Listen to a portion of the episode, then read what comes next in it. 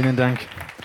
So schön hier zu sein. Ähm, ich bin äh, begeistert über diese Serie und ich kann euch sagen, die, die Predigt-Vorbereitung auf heute war durchaus frustrierend, weil ich nur 35 Minuten habe, um den ganzen Schatz, der in diesen Versen drinsteckt, irgendwie reinzupacken. Und gestern habe ich komplett kapituliert, habe gesagt, okay Gott, das ist unmöglich. Da ist so viel, so viel, so ein, ah, das ist einfach, mm, das ist Ihr könnt euch an diesen Honig erinnern vor zwei Wochen. Es ist einfach, du kannst gar nicht mehr aufhören. Du liest einen Vers nach dem anderen, denkst, oh ja, oh Gott, das, das muss rein. Oh, Hammer. Okay, das auch noch. Am Ende habe ich neun Seiten Skript und ich denke mir, okay, wie ist das möglich? Ähm, ich habe so mit Gott ausgemacht, hey, ich fange einfach an zu predigen und irgendwann höre ich auf und hoffe, dass es am Ende alles Sinn macht für dich. Und ähm, muss gucken, wo der Heilige Geist mich leitet. Ähm, ich möchte beten, weil es wirklich eine Challenge ist. Äh, ich möchte euch auch nicht überfordern. Ich weiß, die Aufmerksamkeitsspanne ist äh, begrenzt. Aber lass uns beten, dass, dass Gott dir heute genau das mitgibt, was in diesem reichhaltigen äh, Brief drinsteckt. Jesus, ich danke dir für dein Wort, dass es so lebendig ist und obwohl es schon vor 1000, 2000 Jahren fast geschrieben wurde, ist es heute so relevant für uns und das fasziniert mich jedes Mal neu, auch diese Parallelen zu sehen von den Christen damals in Ephesus und uns heute. Und ich bitte dich, Gott, dass du, dass du zu jedem Einzelnen irgendwie etwas, ähm, ihm irgendwie etwas weitergibst, Herr, dass, dass jeder etwas mitnehmen kann und gestärkt wird in seiner Beziehung zu Gott, Herr. Egal, wo wir heute stehen, ob wir auf der Suche sind nach dir, ob wir so viele Fragen haben und dich noch gar nicht so gut kennen oder ob wir schon sehr vertraut sind mit dir. Ich bitte, dass du jedem Einzelnen das gibst, was er braucht und dass du unseren Glauben heute stärkst, dass du unser Herzen berührst mit deiner Liebe und uns veränderst, Herr. Danke, Jesus. Amen. Ephesus war damals eine, ja, so kann man sagen, eine äh, das kommerzielle, politische und auch religiöse Zentrum Kleinasiens. Also durchaus eine, eine große Metropolregion, die Einfluss hatte in diese ganze Gegend. Und äh, wir wissen auch, dass Ephesus, dass die Leute dort sehr religiös waren. Sie haben einen großen Kult, einen Götzenkult gehabt. Ähm, primär im Vordergrund stand diese Göttin Artemis, der, der lateinische Name heißt Diana. Und die haben einen riesen Tempel gebaut. Es gilt als eines der sieben Weltwunder der Antike. Der ist dann mal abgefackelt und dann haben sie wieder neu aufgebaut. Und Paulus kommt dort rein in diese Stadt und ähm, er begegnet und, und wir, wir sehen in der Apostelgeschichte, wie, wie mit der Zeit dort eine große Gemeinde wächst. Man nimmt an, dass ca. 20, 25 bis zu 30.000 Menschen dort in dieser Gemeinde waren, Jesus kennengelernt haben. Und hier seht ihr ein Theater, das war jetzt nicht die Event-Location vom ICF Ephesus, sondern das war einfach ein, ein Theater, was sie damals gebaut hatten, auch faszinierend, hat bis zu 24.000 Sitzplätze gehabt. Das war so eins der, der großen äh, ja, äh, architektonischen Meisterleistungen auch. Paulus kommt in diese Stadt und ich möchte euch ein bisschen mitnehmen, bevor ich dann in den Epheserbrief reingehe, was denn dort passiert ist in dieser Stadt. Und ähm, ich weiß nicht, wer von euch auf One Love war im, am 3. Oktober an dem großen Event in der Fürther Stadthalle. Wer war da? Einige. Das Motto war Transformation. Und wir sehen hier auch in Ephesus, wie das Evangelium und die Gemeinde eine ganze Region wirklich nachhaltig transformiert hat. Und diese Transformation, ganz interessant, hat mit genau zwölf Christen begonnen. Paulus kommt in diese Stadt, in der Apostelgeschichte 19 lesen wir das. Und er trifft dann ein paar, so eine kleine Gruppe, die gläubig sind, die an Jesus glauben.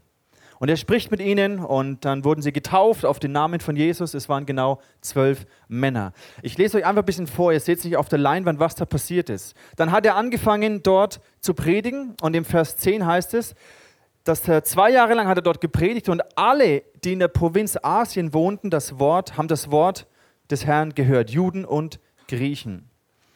Er hat zuerst in den Synagogen gepredigt und dann gab es da Widerstand von den Juden und dann ist er raus in so eine Schule, die Schule des ähm, Tyrannus, auch ein lustiger Name. Kommst du in die Schule des Tyrannus? Ich schicke meine Kinder gerne hin in die Schule des Tyrannus. Komisch, aber egal. Auf jeden Fall, da hat Paulus gepredigt, ähm, drei Jahre lang und da sind abgefahrene Sachen passiert. Im Vers 11 heißt es, und Gott wirkte nicht geringe Taten durch die Hände des Paulus. Jetzt müsst ihr euch das mal vorstellen, hier im Vers 12.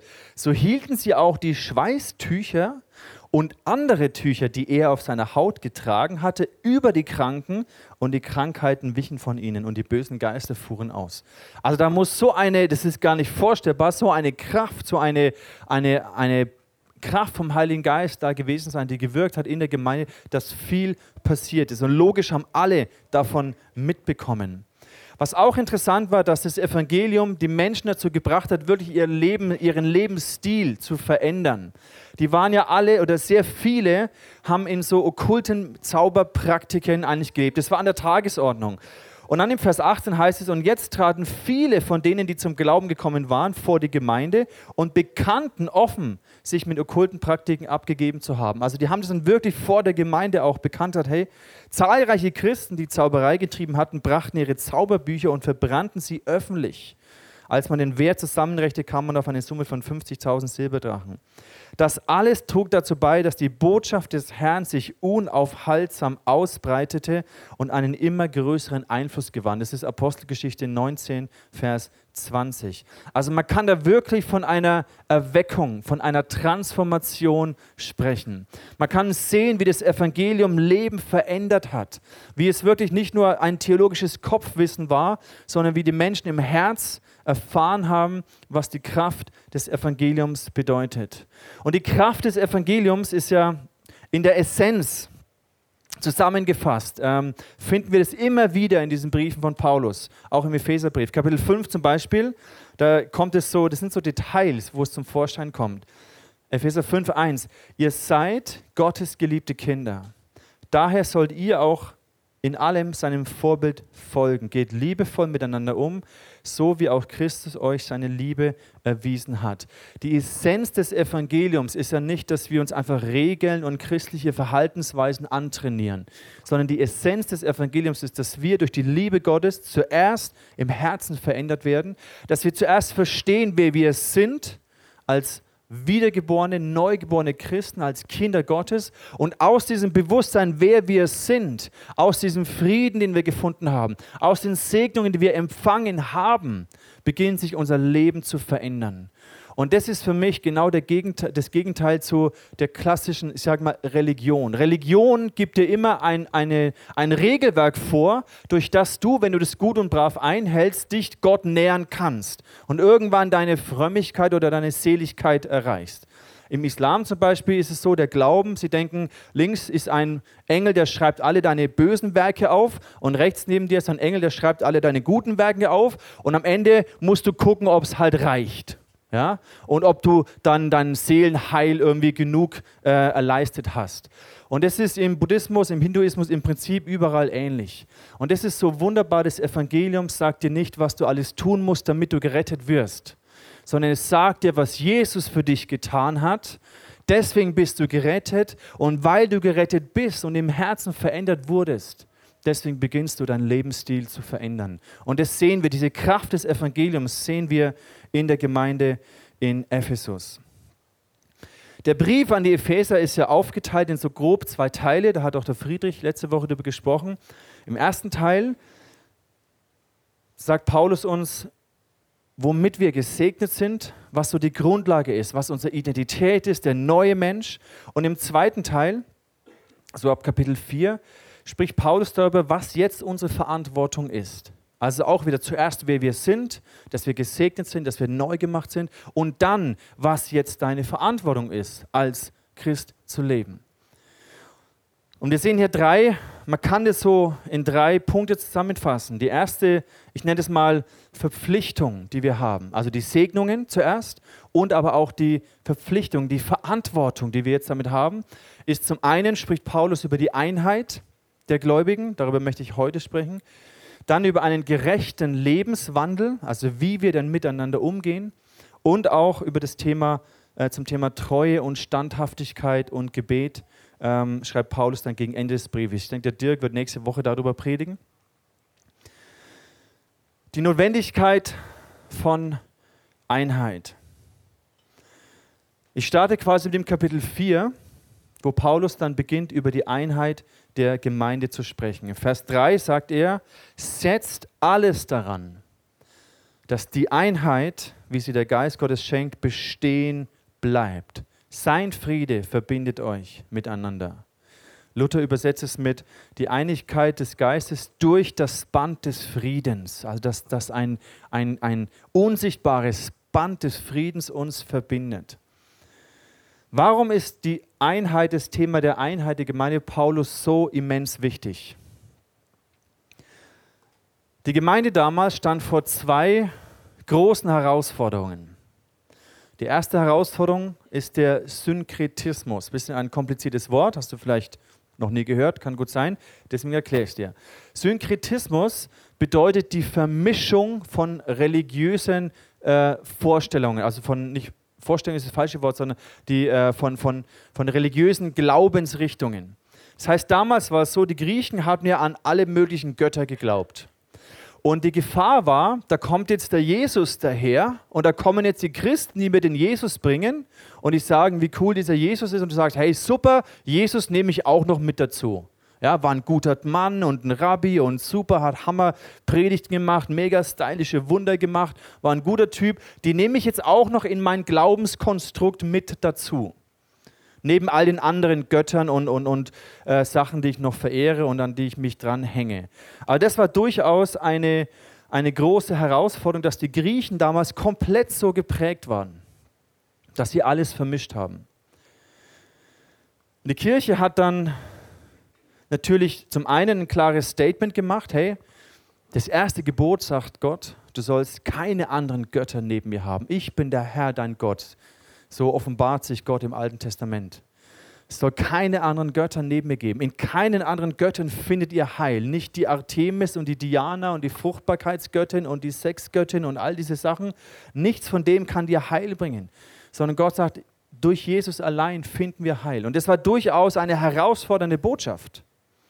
Es gibt dann auch die Geschichte, wo dann die, die ganzen Handwerker, diese Gold- und Silberschmiede, die ihren Reichtum damit verdient haben, diese Götzenstatuen herzustellen, die, ihr Geschäftsmodell ist dann äh, schwächer geworden, weil die Christen haben natürlich keine Götterstatuen mehr gekauft und haben ihre Zauberbücher verbrannt. Und da gab es diese Revolte, diesen Aufstand. Also durchaus eine herausfordernde Botschaft, zu sagen, Jesus allein ist der Weg zu Gott. Er allein kann deiner Seele Rettung und Heilung und Wiederherstellung geben. All diese Götzen sind kraftlos. Und heutzutage ist es auch ein bisschen eine Mentalität. So, jeder kann an irgendwas glauben. Da ist ein bisschen Buddhismus, ein bisschen Islam, gibt es auch ein paar coole Sachen aus dem Koran, die vielleicht echt auch toll sein können. Und dann baust du dir so dein Konstrukt zusammen. Und wenn dann noch Jesus mit dazukommt, dann hast du so einen guten Mix und so eine Einheitsreligion. Und es war, ist heute die Herausforderung und war damals schon die Herausforderung. Ähm, eine kleine Randbemerkung.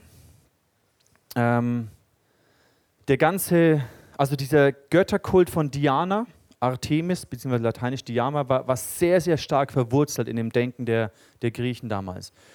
Und die heutige Marienverehrung in der katholischen Kirche hat seinen Ursprung bei Diana von Ephesus. Das ist hochinteressant, wenn man das mal zurückverfolgt. Die ganze Marienverehrung, die gab es in den ersten Jahrhunderten der Kirche noch nicht. Und zwar erst im Jahr 431 nach Christus. Ich lese euch mal einen Text vor, dass ihr ein bisschen versteht. Den habe ich mir nicht selber ausgedacht, sondern den habe ich recherchiert.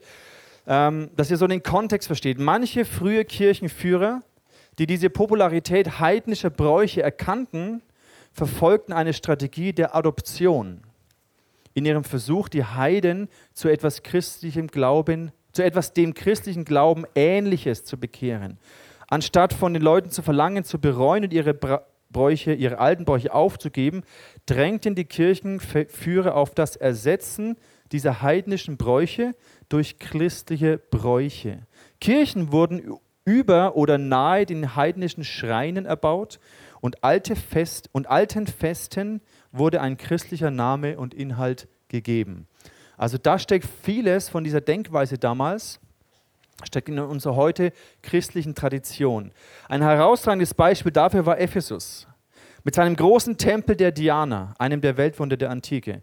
431 nach Christus versammelte sich das dritte ökumenische Konzil in Ephesus und erklärte Maria zur Mutter Gottes und zum Objekt der Anbetung und Verehrung.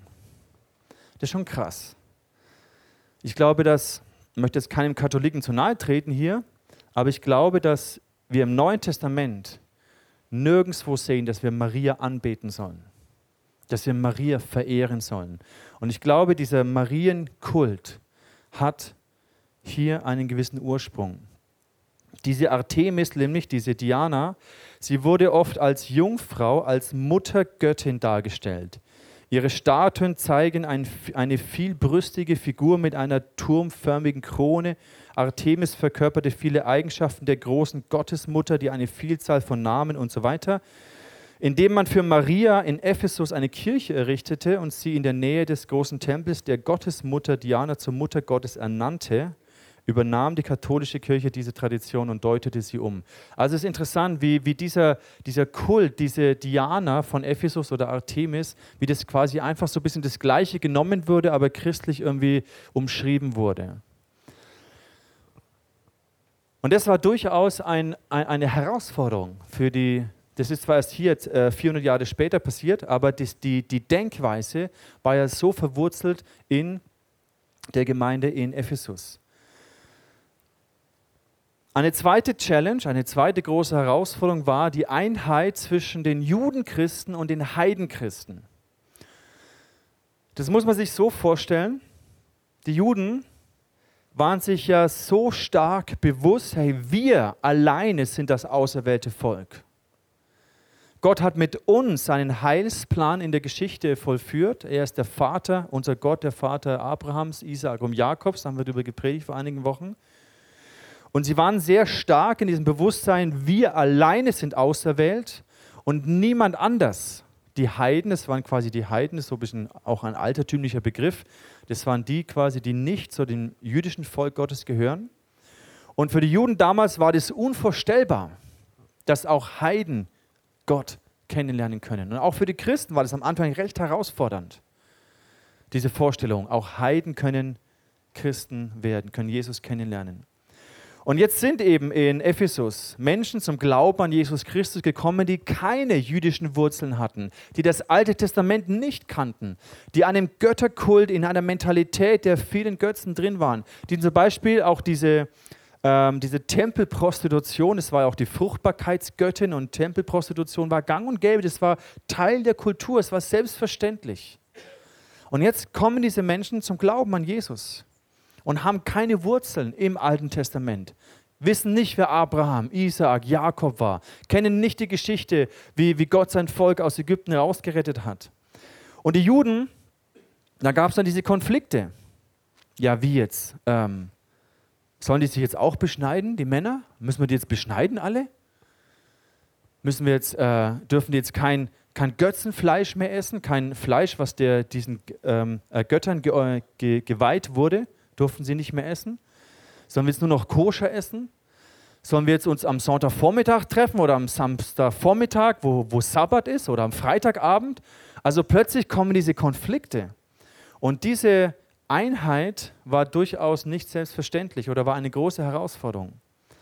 Ich meine, stell dir einfach mal vor, wir würden jetzt sagen, hey, da kommt jetzt so ein Preacher aus, aus Jerusalem, ein weltweit anerkannter Theologe, und er sagt uns, hey, Sonntag ist falsch, ihr müsst Freitagabend Gottesdienste machen. Und dann würden wir sagen, aha, okay, machen wir Freitagabend. Wer von euch wäre dabei? Ja?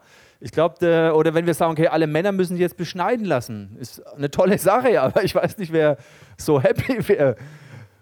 Oder ich, ja, dann würde sich wahrscheinlich die Gemeinde relativ schnell, dann werden wir im Korns und äh, werden vielleicht nur noch drei, vier Leute da.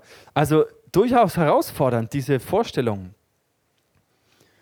Und damals war es halt so, ich meine, heutzutage könntest du denken, okay, jetzt haben sie hier, hat ICF aber eine komische Theologie und jetzt gehe ich halt lieber in, die, in eine andere Gemeinde. Kannst du schon machen.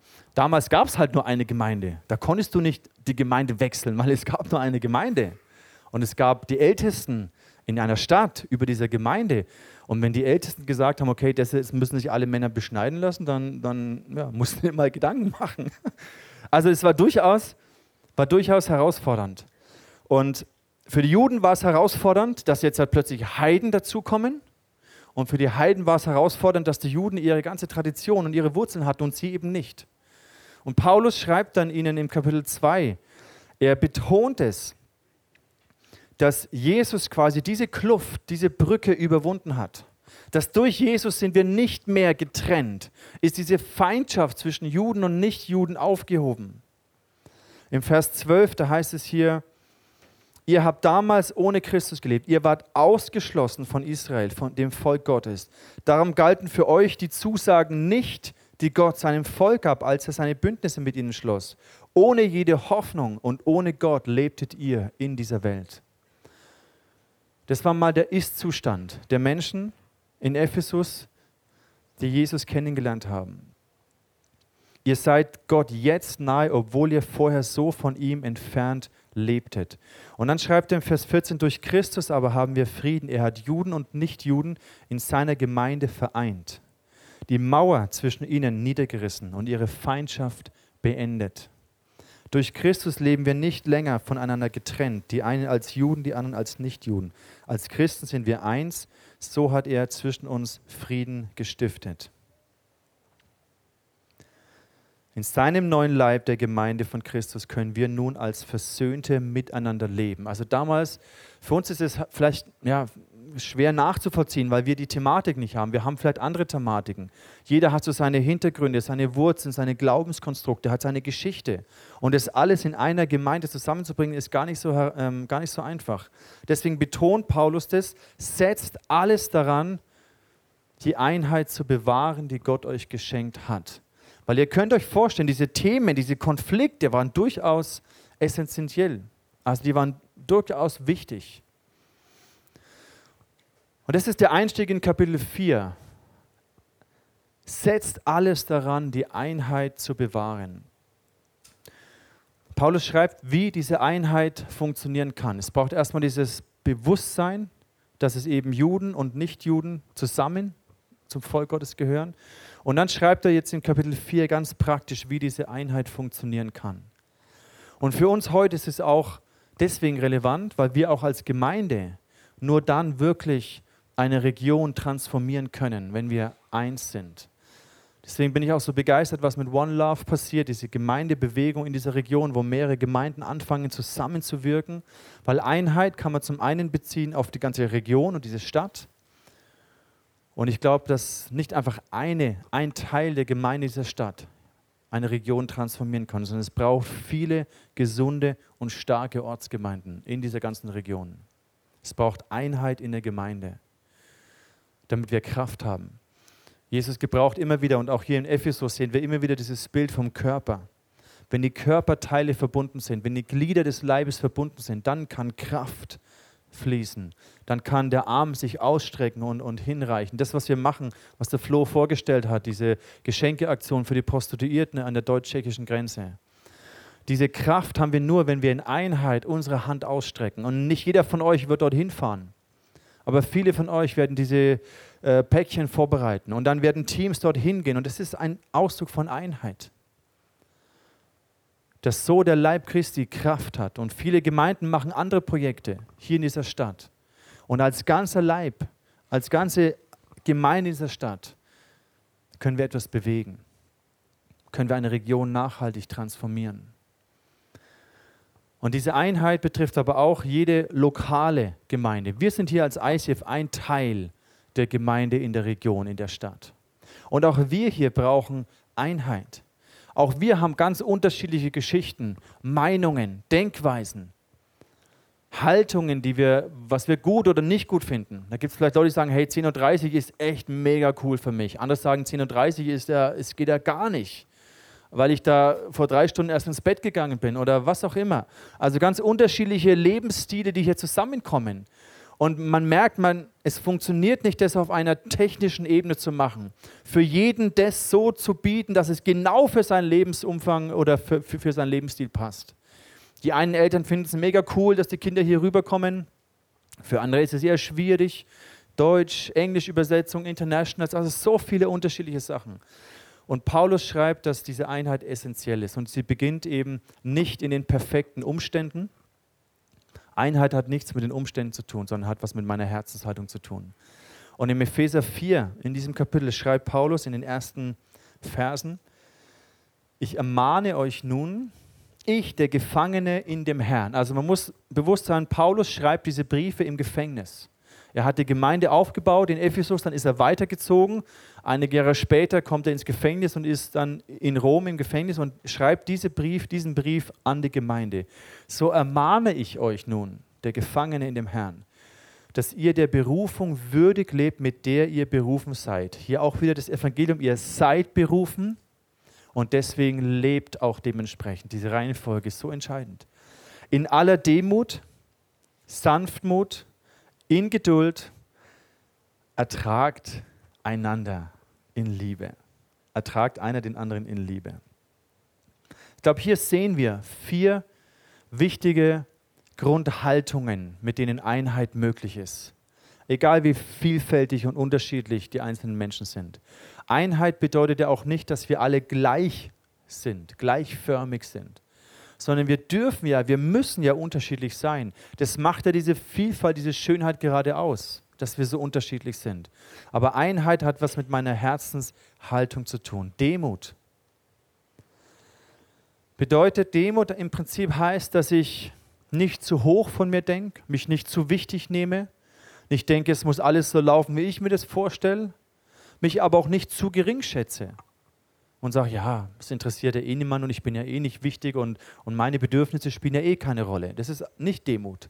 Demut ist genau, dass du eine akkurate, richtige Selbsteinschätzung von dir selber hast.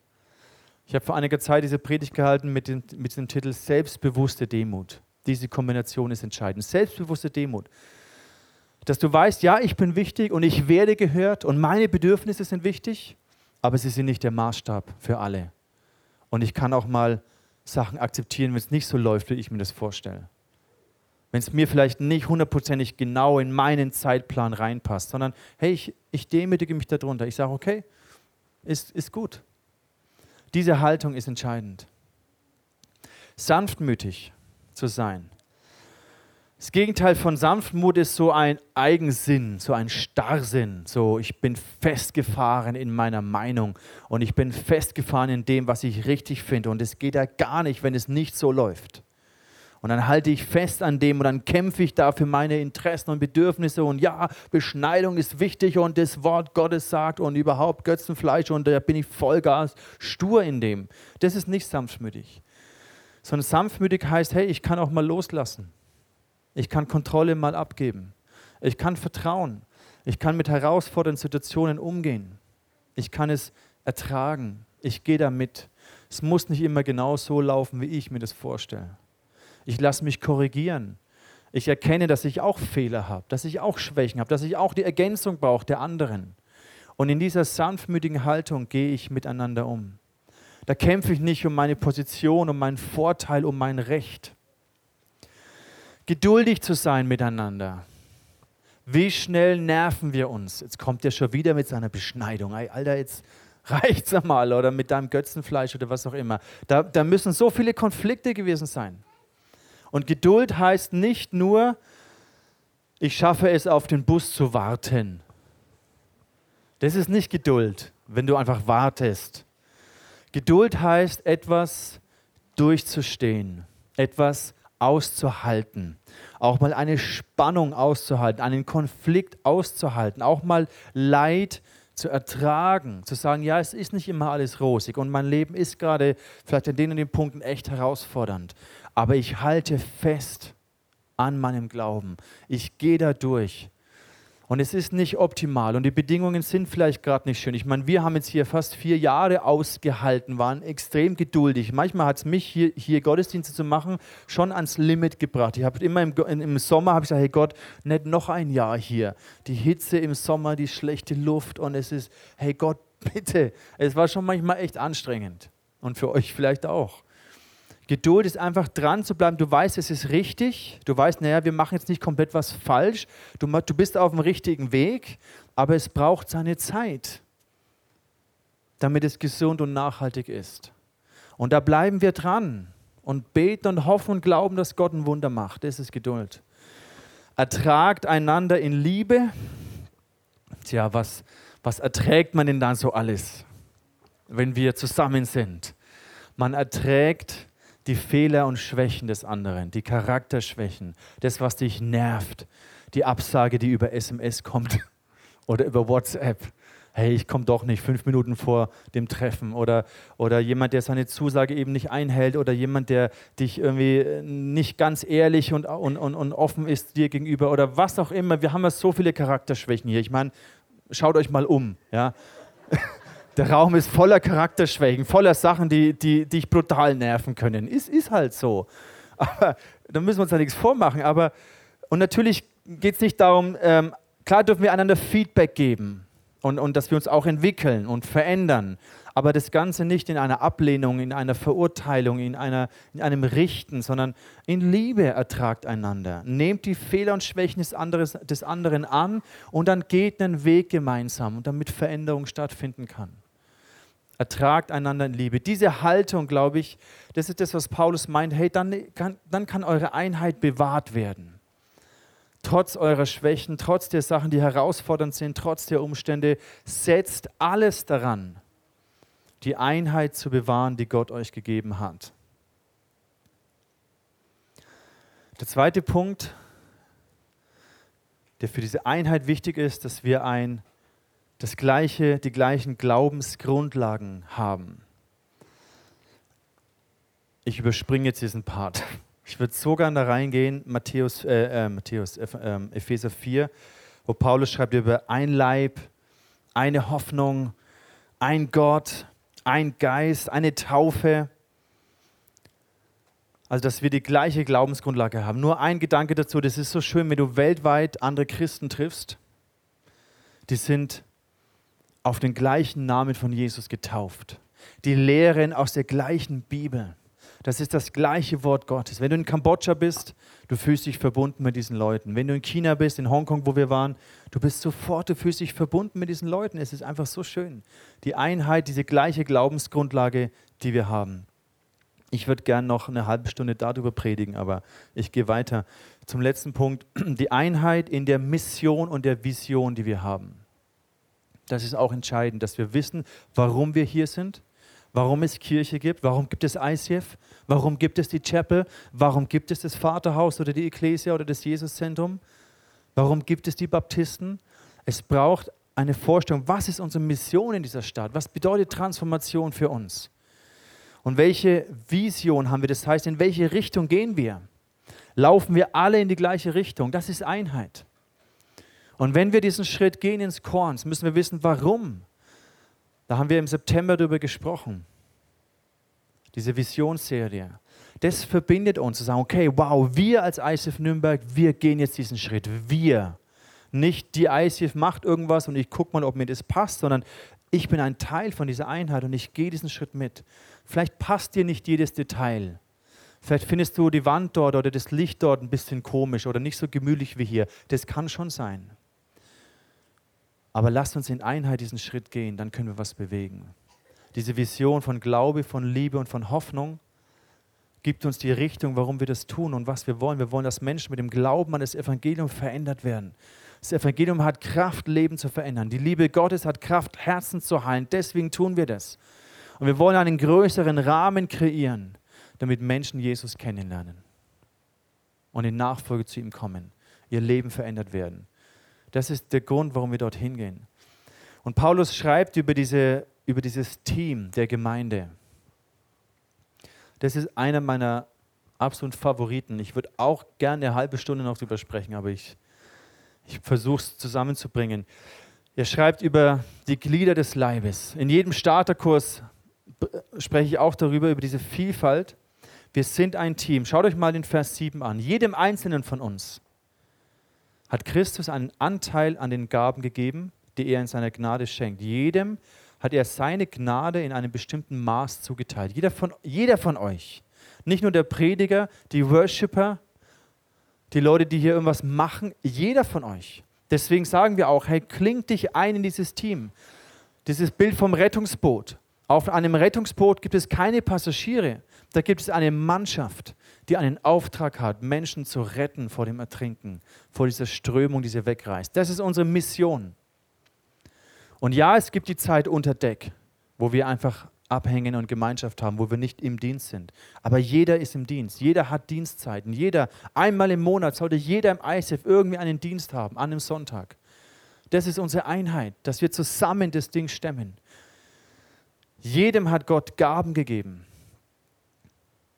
Und dann im Vers 11, es ist nun auch der, der die, der die Gemeinde Gaben geschenkt hat. Er hat die einen der Apostel gegeben, die Propheten, die Evangelisten, die Hirten und die Lehrer.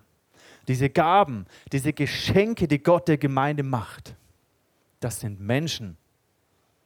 Er hat Apostel, Lehrer, Evangelisten, Hirten, Propheten gegeben. Er hat Menschen mit er hat Menschen als Gabe, als Geschenk der Gemeinde gegeben.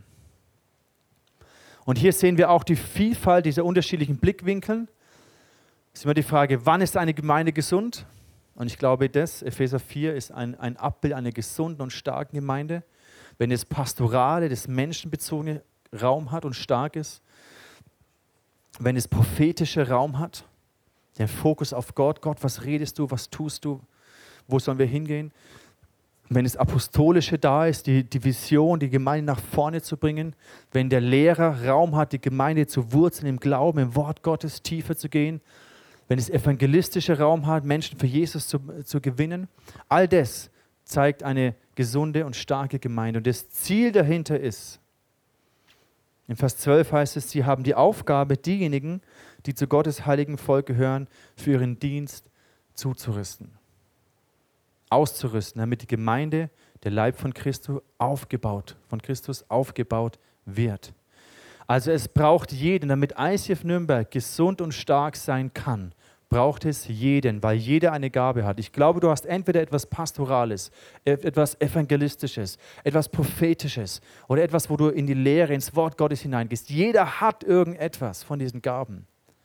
Und es braucht deine Gabe, damit die Gemeinde gesund und stark den nächsten Schritt gehen kann. Was ist das Ziel von Einheit? Und damit möchte ich schließen.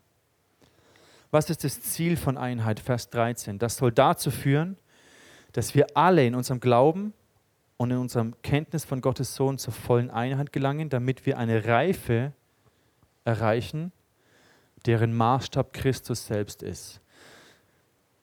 Dann sind wir nicht länger wie unmündige Kinder, die von, jedem, von jeder beliebigen Lehrmeinung aus der Bahn sich aus der Bahn werfen lassen. Stattdessen wollen wir die Wahrheit in Liebe leben und in allem zu Christus hinwachsen, dem Haupt der Gemeinde.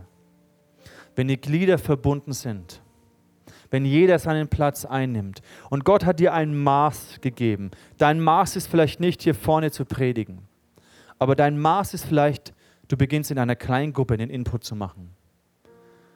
Vielleicht ist dein Maß noch nicht gleich ein ganzes Ministry zu leiten. Aber vielleicht kommst du einfach am Sonntag und bist im Welcome-Team und bereitest hier alles vor. Kannst einmal im Monat dabei sein.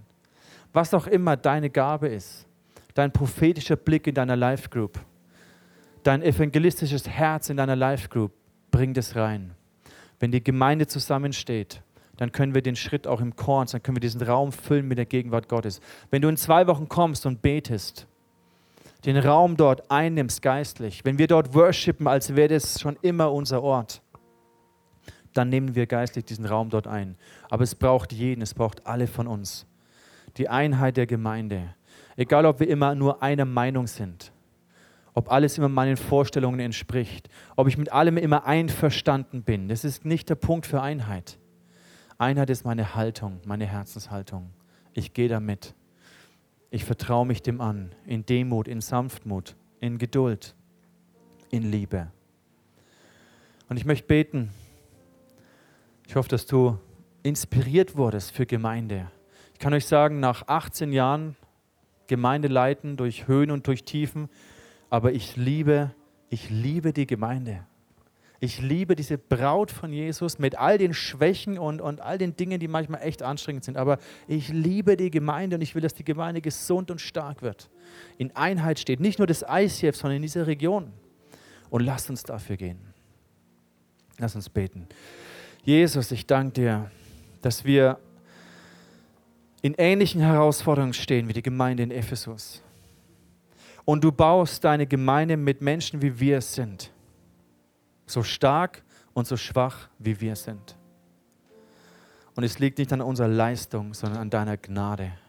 Und ich bete, Jesus, dass du uns als ICF Nürnberg verbindest in dieser Vision, in dieser Mission, in dieser Grundlage, dass wir eine Taufe haben. Einfach in dieser wunderbaren Einheit. Ich bitte dich, zeig jedem, was sein Platz ist.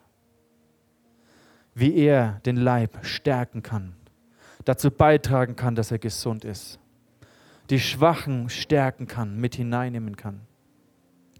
Ich bete für deinen Leib in dieser Region, für deine Gemeinde in dieser Region, dass sie gesund wird, dass die Kluft überwunden wird, dass jede Mauer von Trennung durchbrochen wird und Herzen verbunden werden in Einheit.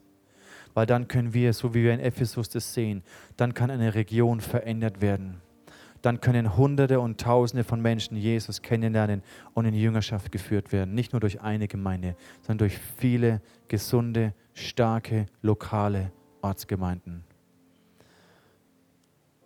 Danke, Jesus. Amen.